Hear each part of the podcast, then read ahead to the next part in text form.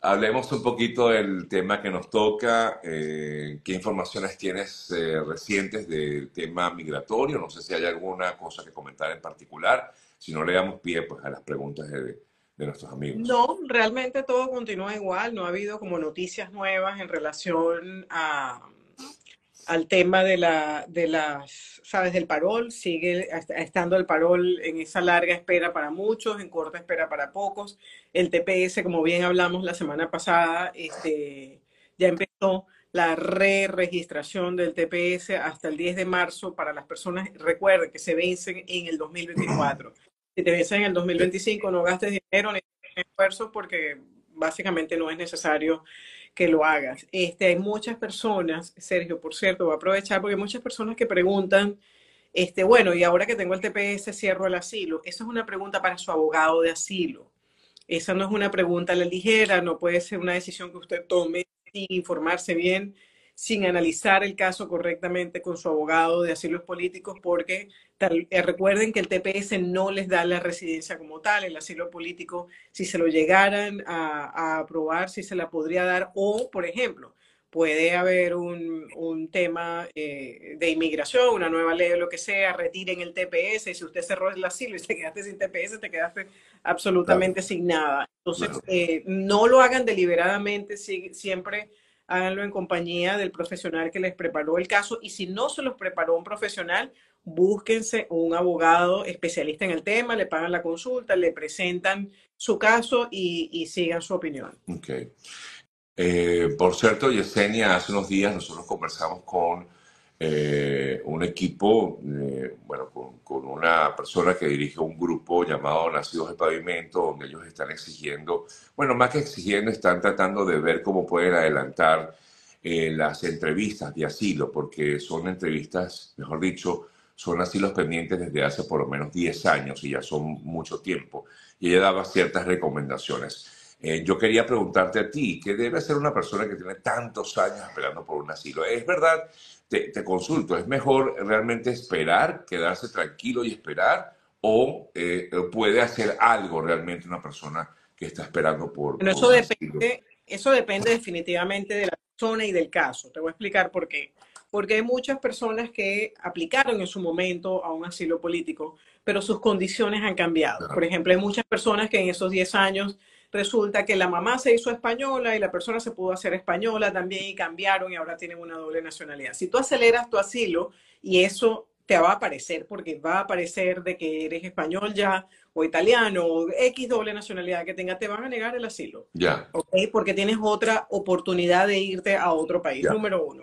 Número dos, si las condiciones políticas del país o de persecución o tus condiciones como tal que te llegaron, te llevaron a argumentar un asilo en ese momento, ya no son tan fuertes, no tienes pruebas contundentes, frescas, actuales.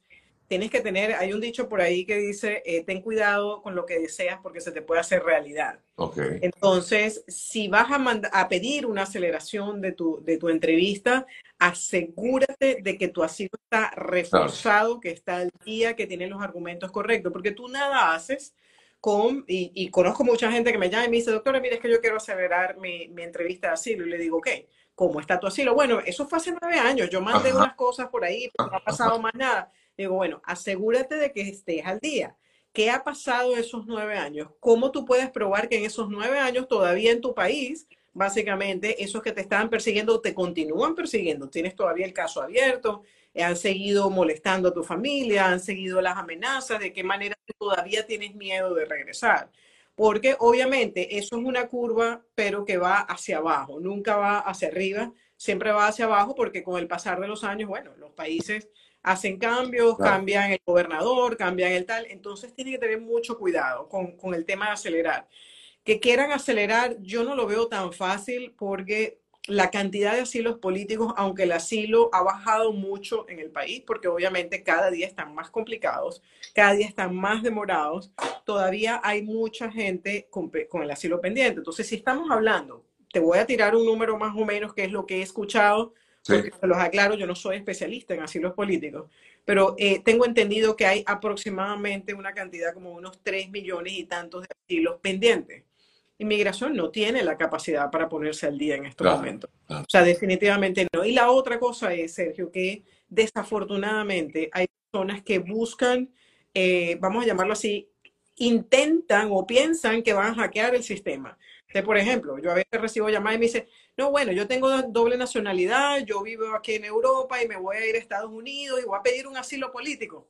Pero ¿para qué tú vas a pedir un asilo político? ¿Qué pasa si a ti te llaman para ese asilo político? Porque así como hay gente que tiene 10 años esperando, hay gente que entraron y llamaron muy rápido. Y llaman muy rápido. Entonces, ¿qué vas a hacer? ¿Cómo tú vas a, realmente eh, argumentar un asilo? ¿Qué vas a hacer después de eso? ¿Con qué te vas a quedar? Entonces, mi consejo, y es el consejo que yo le he dado siempre a las personas que tienen tanto tiempo con asilo político, le digo, busca tu camino migratorio fuera del asilo, porque ya eso es un asilo, no era igual cuando tú llegabas aquí, pedías asilo y tú prendías y sobre todo que después que ya hicieron una vida aquí en este país, ¿no? que ya tienen como un camino hecho, trabajan, tienen permiso de trabajo, ya han logrado, bueno, y, hay otras opciones, ¿no? Creo yo que es lo más sensato.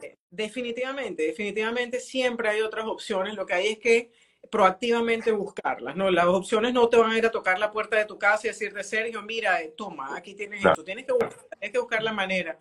Ayer justamente tenía yo una entrevista con, con, una persona que todavía no tiene la cantidad de experiencia, la cantidad de años suficiente para una visa de habilidades extraordinarias. Yo le dije, prepárate hacia allá busca la manera de haz tu máster, termina tu máster, de ten más experiencia, abre esto. Entonces, más o menos hacer su estrategia que le va a enriquecer a él profesionalmente, va a enriquecer al país y además le va a servir tal vez en un año, en dos años saltar a otro estatus migratorio. Pero esa es lo importante de crear la estrategia correcta.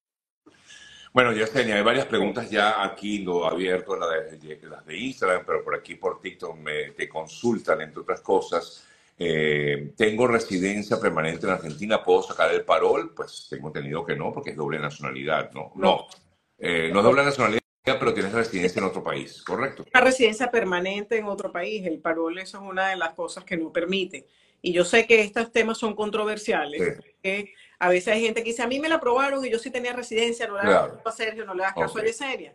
Pero puede ser que ocurra algo que el oficial de inmigración por casualidad no lo vio o la persona no dio la información correcta, lo cual tampoco es definitivamente un consejo, ¿ok? Den la información correcta. Si se la prueban con la información correcta, bueno, ya eso es otra historia, pero den la información correcta. Este, pero la ley es clara. La ley dice que no. Entonces, si lo quieres intentar, ya es tu... Es asunto de cada quien. Claro, y esta persona dice, puedo renunciar a la residencia permanente, quedarme con la transitoria y así poder sacar el parol. Es que igualmente eso va a quedar registrado, ¿correcto? Eso va a quedar registrado y el problema de que quede registrado es que si te niegan porque se dan cuenta de que estás cometiendo un fraude para poder aplicar, no creo que las puertas de este país se te vayan a abrir tan claro, comprendo perfectamente. Igualmente, el contacto de la doctora 786-366-2632, que me lo están pidiendo, 786-366-2632, comenta su cuenta de Instagram, ahí tienes toda la información, arroba Yesenia Yacona. Eh, Yesenia, una vez aprobada la EB2 por interés nacional, ¿puedo salir de Estados Unidos de viaje tan pronto esté aprobada? De la EB2 no te permite ni entrar ni salir. Lo que te va a permitir entrar y salir es la residencia permanente que te da la EB2. Entonces, si ya tienes tu EB2 aprobada y tienes tu residencia permanente, gracias a esa EB2 aprobada, puedes salir y entrar sin ningún tipo de problema. Ok. ¿Aprueban TPS con doble nacionalidad? Sí, muchos TPS con doble nacionalidad aprobado, incluso entrando al, al país con pasaporte europeo, incluso entrando con esta. Cuando he sido militar en mi país, ¿puedo solicitar un TPS?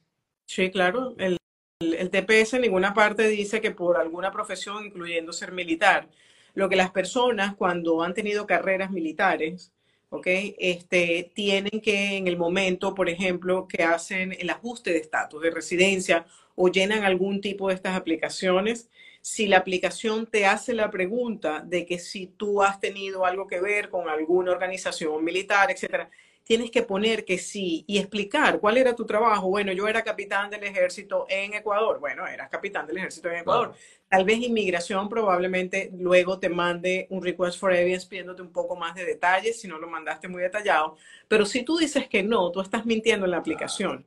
Y ellos saben, porque tú ya entraste al país y para haber entrado al país probablemente pediste una visa de turista cuando eras capitán del ejército de Ecuador. Ellos saben de que tú eras capitán del ejército de Ecuador.